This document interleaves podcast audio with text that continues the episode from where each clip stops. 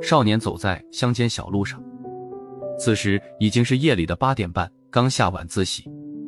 从学校到家里有八里多路，这段路必须要步行，因为家里买不起自行车。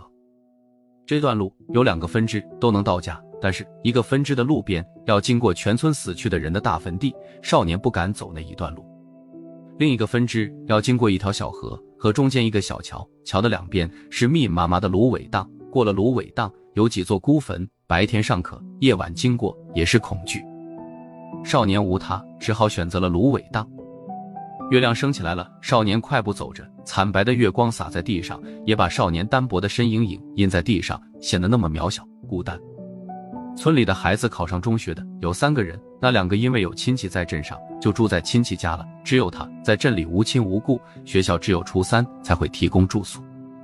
少年来到了芦苇荡，清风吹过。芦苇发出窸窸窣窣的声音，像是有一大群八卦的大嫂大娘在议论着什么。少年的身上鸡皮疙瘩一下子就炸起来了，冷汗嗖的一下在后背上钻出来，少年差点害怕的叫出声。少年走在芦苇荡的小径上，发出擦擦的脚步声，总觉得后面有人跟着。为了给自己壮胆，大声的唱了起来。月亮才不管害怕的少年，好像还耻笑少年的胆小如鼠。少年声嘶力竭，想喊出胸腔里的勇敢来。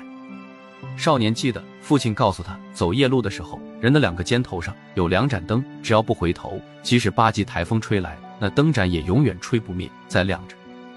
少年一直向前走去，向着家的方向，在往家的小路上孤单的走着，依靠歌声走过了月亮地那段恐怖的夜路。后来家里买了一辆二手自行车，少年在周末便会骑车回家。那一天，骑到半途，下起了瓢泼大雨。少年拼命的骑车，他想躲一下雨，可是路边全部是庄稼，没有树，无处可躲。这时，天空突然亮了起来，紧跟着就是一道闪电，接着是一声炸雷，霹雳升起。少年吓得扔掉自行车，一个趔趄，从车上迅速趴在地上。少年潜意识里觉得，炸雷会通过铁船导电流，而自行车全身都是铁啊。少年很为自己无师自通的机智而骄傲。炸雷过后，少年赶紧起来继续骑行。失魂落魄的小小灵魂到了家里，全身湿透，胆怯的心还砰砰跳动。雷雨天的路惊心动魄。那一次，少年跟父亲去卖干草，镇里收干草说是送往种马场喂马的。少年利用暑假，每天早晨起来割草，晒干了，装了满满一瓶车。父亲拉着车，少年在后面推着车。为何要跟着父亲呢？卖了干草得来的钱，父亲总能买一支冰棍吧？就是为了这小小的期待，少年走了一路，湿透的衣服在紧贴着后背，但是他默不作声。买草很顺利，一车草十几块钱。父亲激动的把钱一卷，装进了口袋，又用手捏了一下，就喊他回家。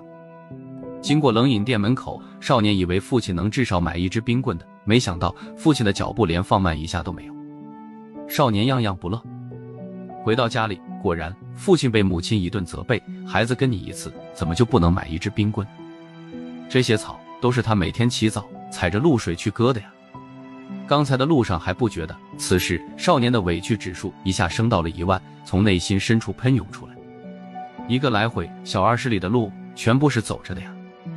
父亲为何不知道疼爱自己的孩子呢？那是一条充满了委屈的路，父亲不懂得少年的心事，也不会去理解少年，任由委屈在少年的心里滋生疯长。那个少年就是我。少年时代走过的路有多少？但是人到中年以后，能铭记在心的也就是那么几回。